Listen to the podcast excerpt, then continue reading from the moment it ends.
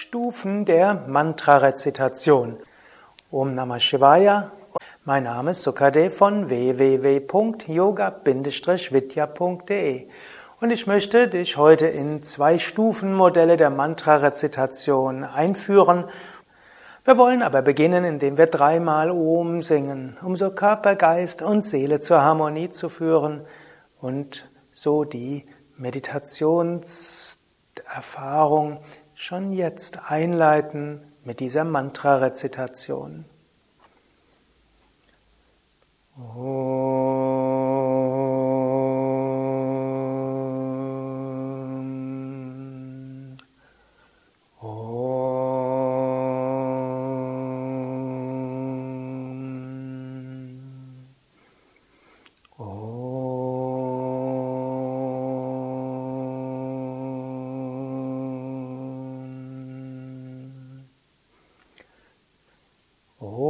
Sarvamangalamangallye Shive Sarvartha Sadhike Sharanye Triambake Gauri Narayani Namostute Narayani Namostute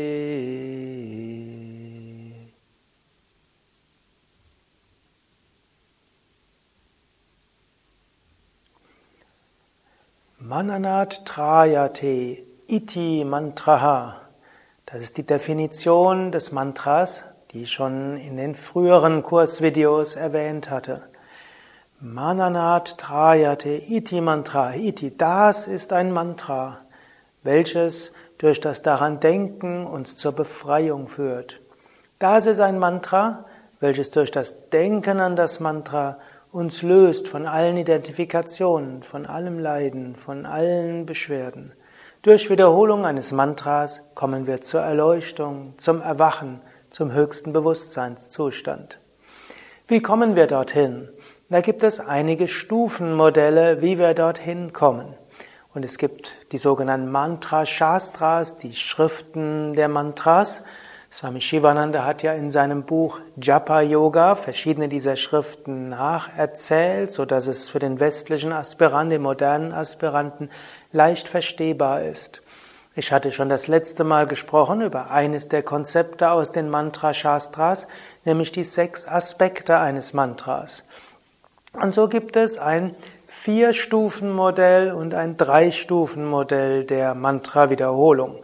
Und diese möchte ich jetzt vorstellen und ich danach zu einer Mantra-Meditation anleiten, welche diese zwei Modelle zusammenfasst in ein Fünf-Stufen-Modell.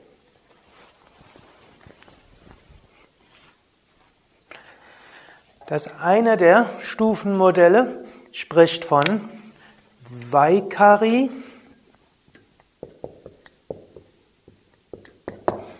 als zweites Upamsu und als drittes Manasika. Vaikari heißt laut aussprechen. Du kannst also zum Beispiel sagen Om Namah Shivaya, Om Namah Shivaya. Das ist die laute Rezitation des Mantras. Upamso ist Flüstern. Om Namah Shivaya. Om Namah Shivaya. Und Manasika heißt geistig. Manas heißt Geist. Manasika ist die geistige Wiederholung eines Mantras. Und gerade wenn du für dich zu Hause meditierst, kann es eine gute Sache sein, dass du erst das Mantra laut aussprichst, dann, dass du es flüsterst und anschließend, dass du es geistig wiederholst. Also, du kannst, wenn du ein Mantra hast, dich in deinen Meditationsraum hinsetzen oder in die Ecke deines Zimmers und dann erst das Mantra laut aussprechen, einige Male, bis du spürst, dass dein Körper die Schwingung des Mantras gut spürbar macht, bis du spürst, dass durch die Rezitation des Mantras dein Herzchakra pulsiert, dein drittes Auge pulsiert, dass vielleicht auch die Wirbelsäule pulsiert. Mantras haben ja sehr machtvolle Schwingungen, die auch auf der physischen Ebene zu starker Wirkung führen. Und wenn du irgendwo merkst, dass dieses laute Rezitieren des Mantras dich so ganz durchdringt und deinen Körper und vielleicht auch deine Chakras aktiviert hat, dann kommst du zu Opamsu und rezitierst das Mantra geistig. Om Namah Shivaya. Und spürst so diese subtile Schwingung. Und wenn du diese subtile Schwingung spürst, dann gehst du ganz über zu Manasika. Und Manasika heißt die geistige Wiederholung des Mantras. Das heißt, du rezitierst das Mantra im Geist. Bei den meisten Meditationen, natürlich insbesondere Gruppenmeditationen, gehst du direkt in Manasika über, weil du ja das Mantra erstmal nicht laut wiederholst. Aber es kann gerade hilfreich sein, auch wenn du schon jahrelang meditierst, mal wieder in diesen drei Schritten vorzugehen. Manchmal führt das zu einer besonders tiefen Erfahrung in der Meditation, das Mantra erst laut rezitiert zu bekommen. Vaikari gibt's auch wieder in zwei Variationen. Du kannst es auch wiederholen wie ein Kirtan, also mit Melodie, und du kannst es einfach rezitieren. Also als Vaikari kann man Kirtan und Rezitation. Normalerweise, wenn wir mit einem Mantra meditieren, rezitieren wir das Mantra. Wir sagen Om Namah Shivaya. Aber du könntest auch das Mantra singen. Om Namah Shivaya, Om Namah Shivaya, Om Namah Shivaya, Om Namah Shivaya. Du kannst das Mantra auch flüsternd singen.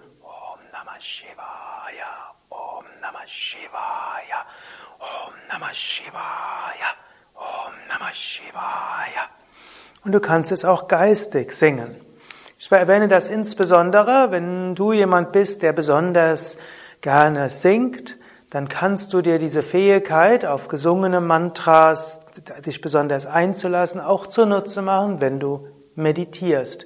Du musst das Mantra nicht nur rezitieren, Om Namah Shivaya, du kannst es auch singen. Eine zweite Einteilung der Meditation ist in vier Schritten. Und da gibt, zum Teil sind es die gleichen Worte, insofern das erste Wort ist hier identisch. Dort gibt es Vaikari. Dann folgt, das ist also das laute Wiederholen. Dann folgt Madhyama.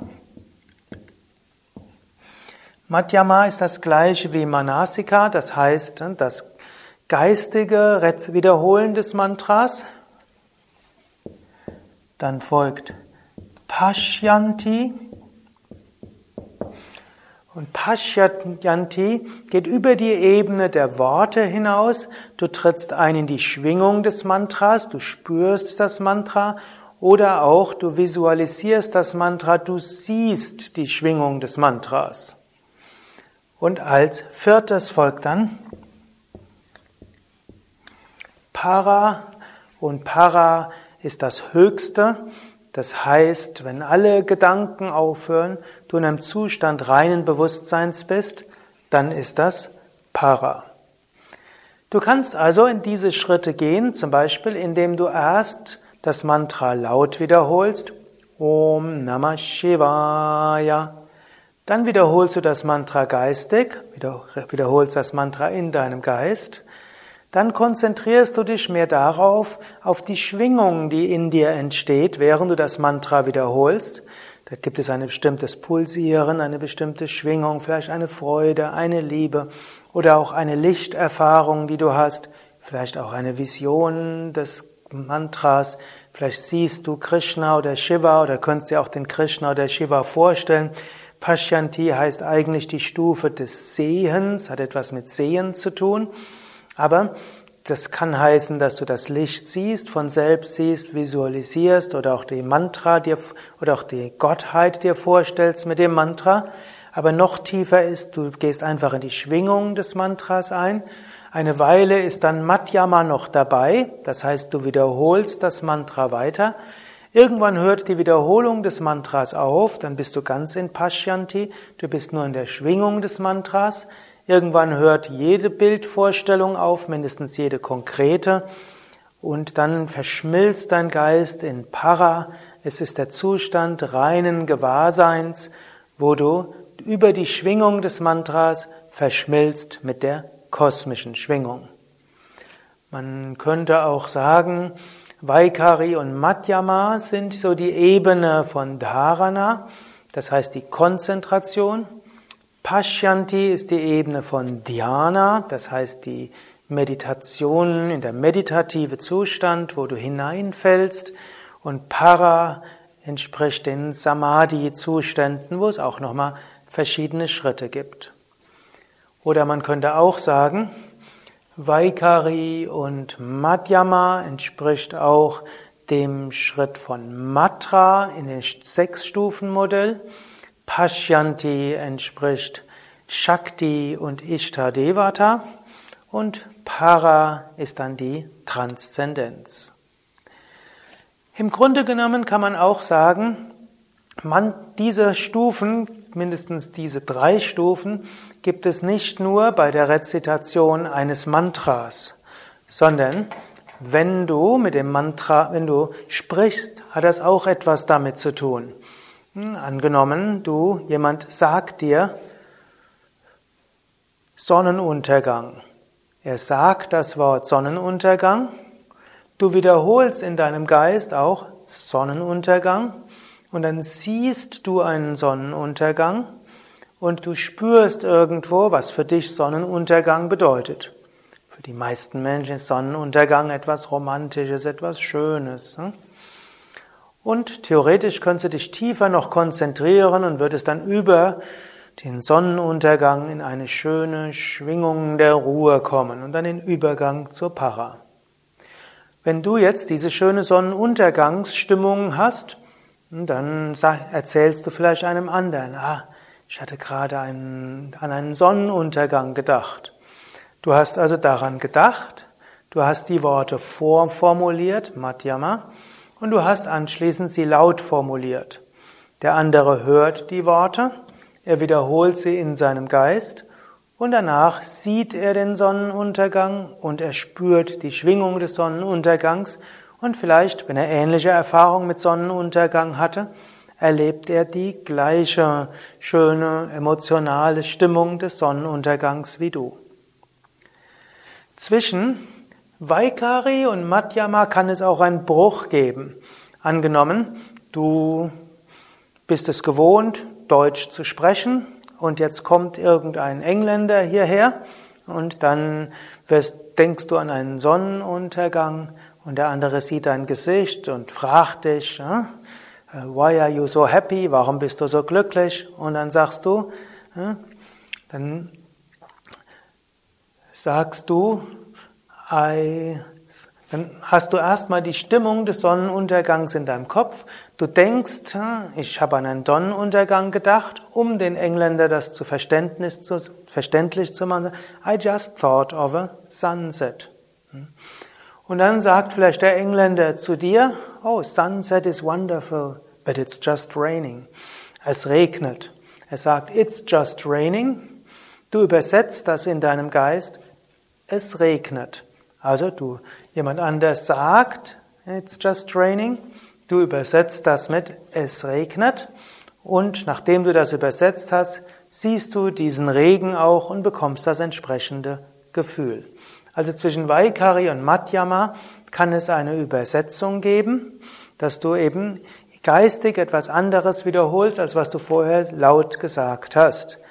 Und man sagt, man beherrscht eine Sprache, wenn man in der Lage ist, auch in der Sprache zu denken, Madhyama, und sie nicht immer zu übersetzen. Man denkt in seiner Muttersprache und übersetzt sie dann, so dass man versucht, dem anderen zu kommunizieren.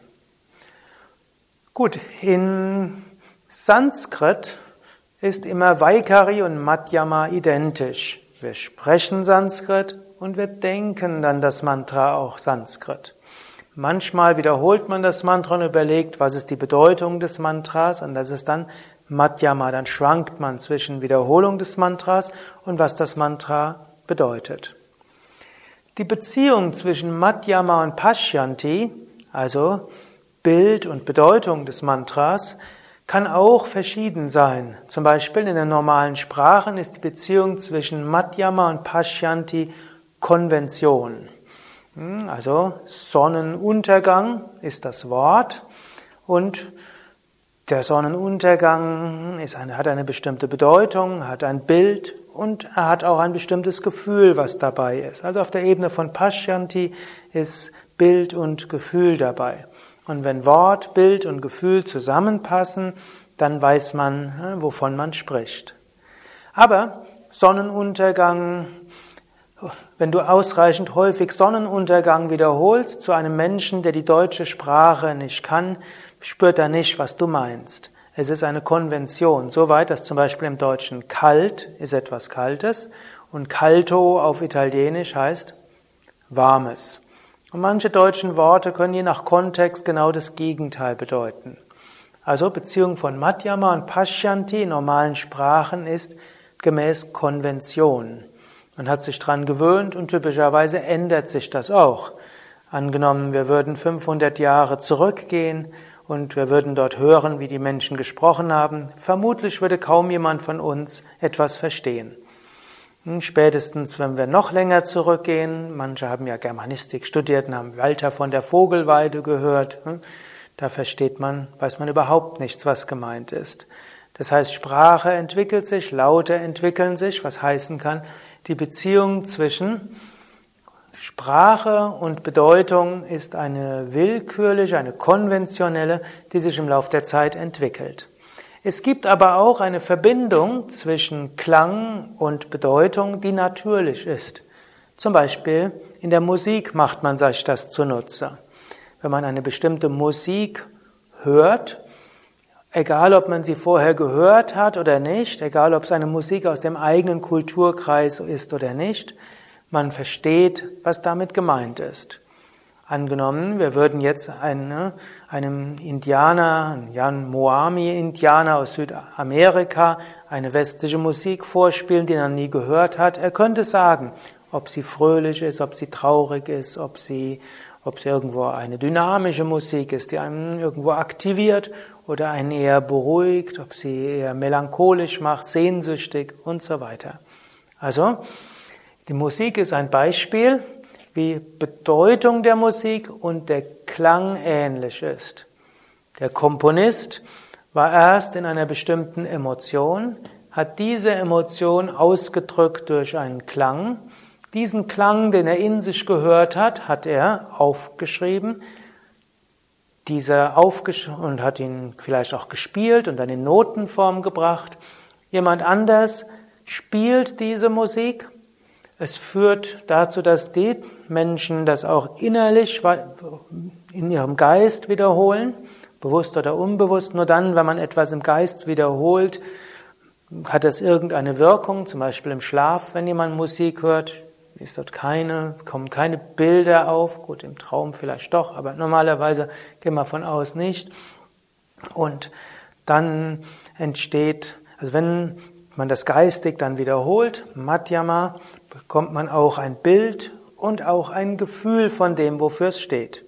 Und gute, guten Komponisten und guten Musikern, guten Komponisten gelingt es, die Gefühlswelt so in Klänge zu fassen, dass wenn umgekehrt derjenige, der das hört, in ähnliche Emotionen kommt, wie der Komponist sie hatte, als er das komponiert hat.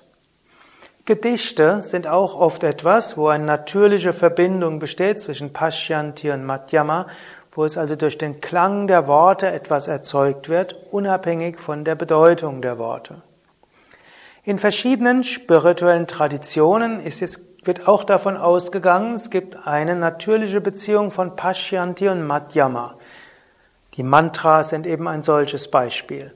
Angenommen, du würdest ein Mantra wiederholen, ohne zu wissen, was es bedeutet, würdest du trotzdem in einen meditativen Bewusstseinszustand kommen, du würdest in die Schwingung des Mantras kommen und du würdest die Erleuchtung erlangen.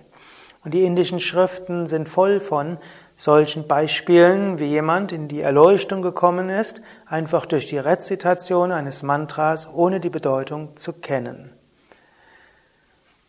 Ähnliches heißt auch vom Arabischen, weshalb zum Beispiel der Koran normalerweise auf Arabisch rezitiert wird, weil es heißt in der Übersetzung, verliert er die Klangkraft. Und Ähnliches findet man auch zum Teil mit der hebräischen Bibel oder auch in der Kabbalah, wo es heißt, dass die Namen Gottes, die hebräischen Namen Gottes, bestimmte Wirkungen haben. Und verschiedene Namen auch unterschiedliche Wirkungen, so ähnlich wie es im Yoga Ishtadevata gibt.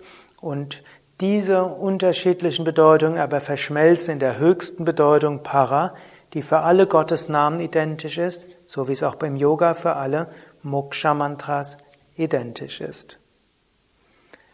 Ich will vielleicht gerade noch eine kleine Geschichte erzählen,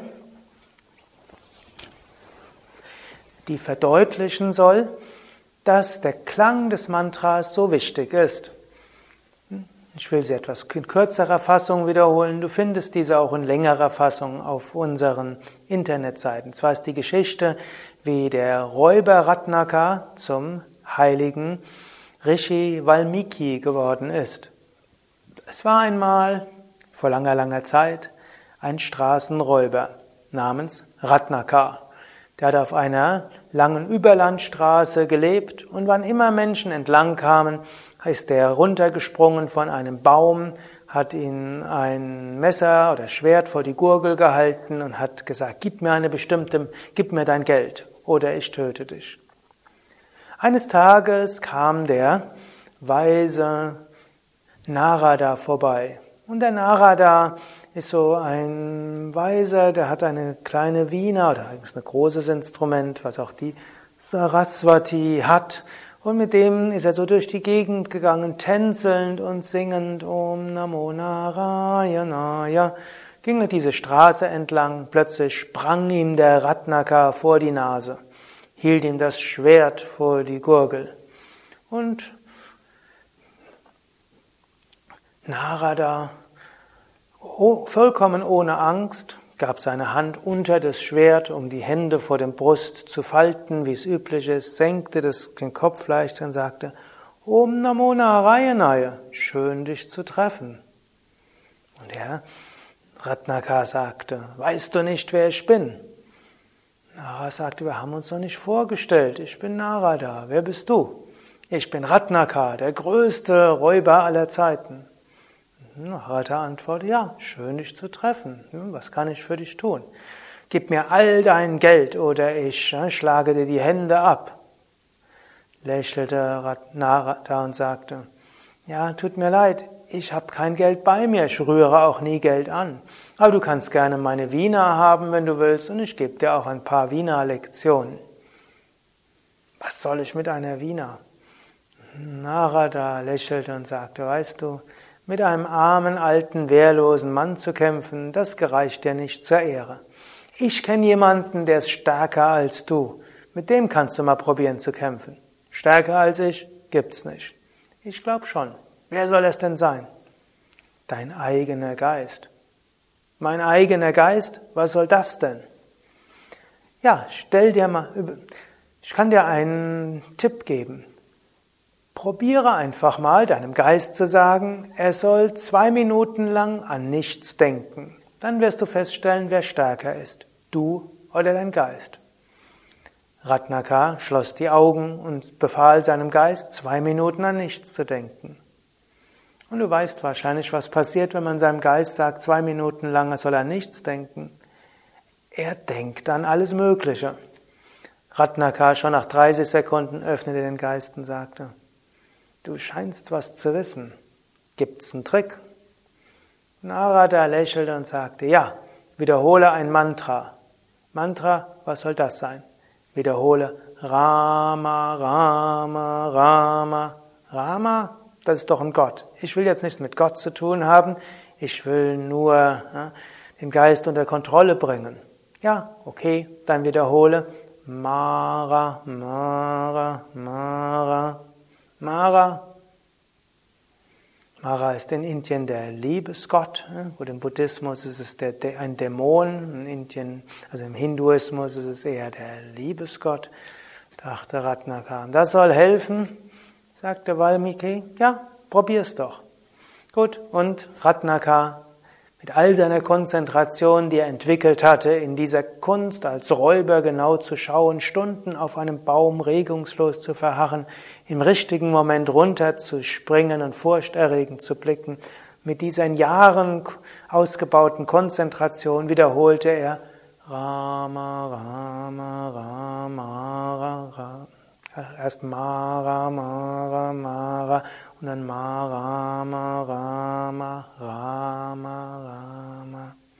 Er ging immer tiefer in die Meditation und kam so von Vaikari zu geistig Madhyama, zu Pashyanti und schließlich zu Para.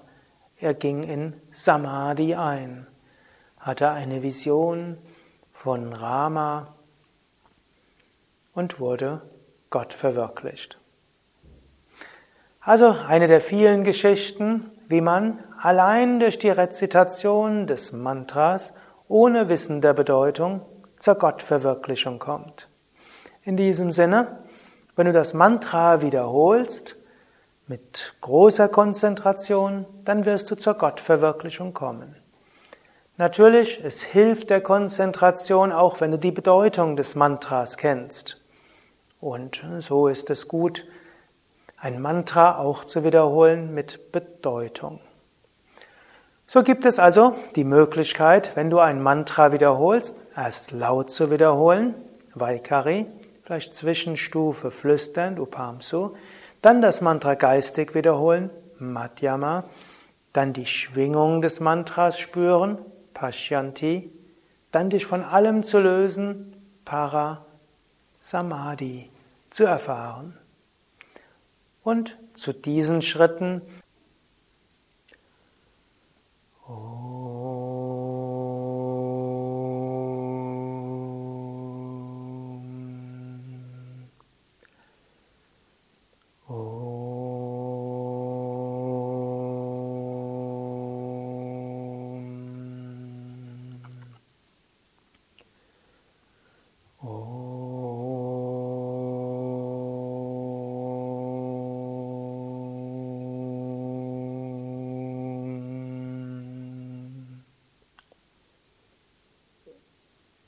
Satoma Satgamaya Tamasoma Jyotirgamaya Mrityormamritam Gamaya Führe uns vom irrtümlichen Verständnis zur Erkenntnis der Wahrheit. Führe uns von der Dunkelheit leidschaffender Verhaftungen zum reinen Licht freudevoller Unbedingtheit. Führe uns von der Identifikation mit dem Vergänglichen zur Verwirklichung des Ewigen. Om Shanti, Shanti, Shanti. Om Frieden, Frieden, Frieden. Om Bolo Satguru Shivananda Maharaj Ki Jai Bolo Shivishnadevananda Maharaj Ki Jai